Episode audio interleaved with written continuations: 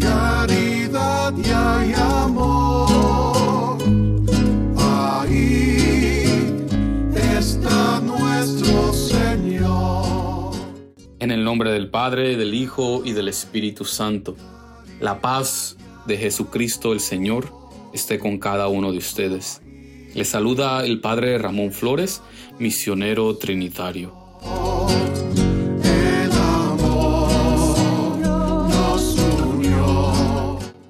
El Evangelio del día de hoy está tomado de San Juan capítulo 15 versículos del 9 al 11. En aquel tiempo Jesús dijo a sus discípulos, Como el Padre me ama, así los amo yo, permanezcan en mi amor. Si cumplen mis mandamientos, permanecen en mi amor, lo mismo que yo cumplo los mandamientos de mi Padre y permanezco en su amor. Les he dicho esto para que mi alegría esté en ustedes y su alegría sea plena. Palabra del Señor. Honor y gloria a ti, Señor Jesús.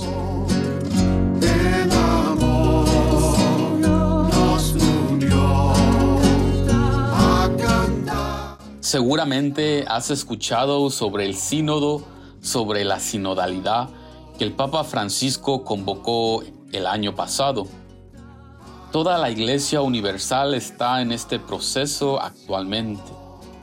Quizás has escuchado sobre este sínodo en algún anuncio parroquial o en alguna homilía o algún video o anuncio en el Internet. La realidad es que muchos católicos les cuesta entender lo que es un sínodo sobre la sinodalidad. No son palabras que usamos todos los días. Pero la primera lectura de hoy, tomada del libro de los Hechos de los Apóstoles, el capítulo 15 de los versículos 7 al 21, nos habla sobre el concilio o asamblea de Jerusalén.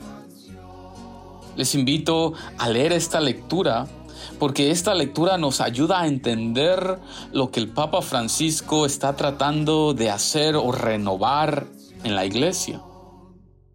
El deseo del Papa de una iglesia sinodal está profundamente enraizado en la primera iglesia.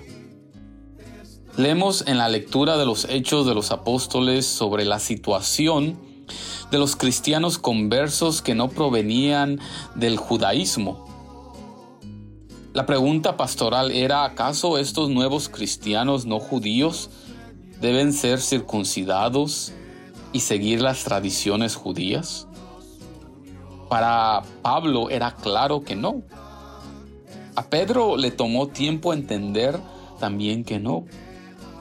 Y a Santiago, el líder de la iglesia en Jerusalén, se resistía a aceptar la posición de Pablo y Pedro. Pero miramos que entran en un diálogo, se escuchan mutuamente, reflexionan la palabra de Dios y oran como hermanos, como iglesia.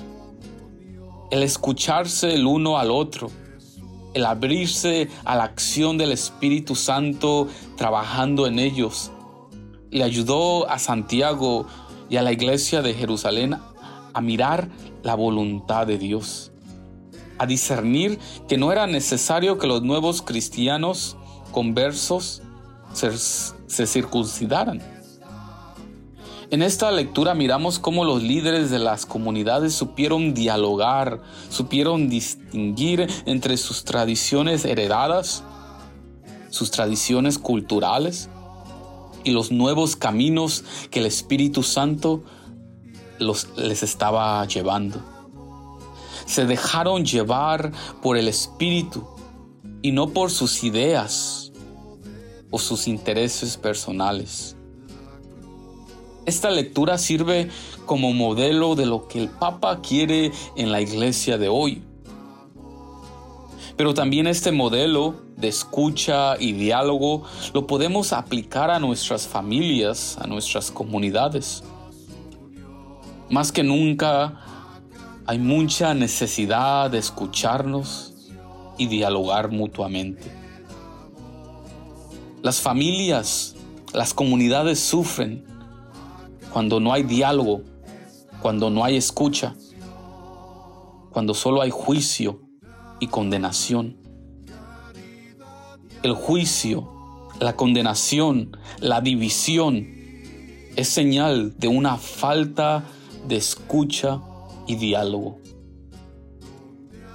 Pidamos al Espíritu Santo que nos recuerde siempre lo que Jesús nos dice en el Evangelio de hoy que escuchamos. Permanezcan en mi amor. El amor es la clave en todo. La iglesia, nuestras familias, siempre deben actuar desde el amor.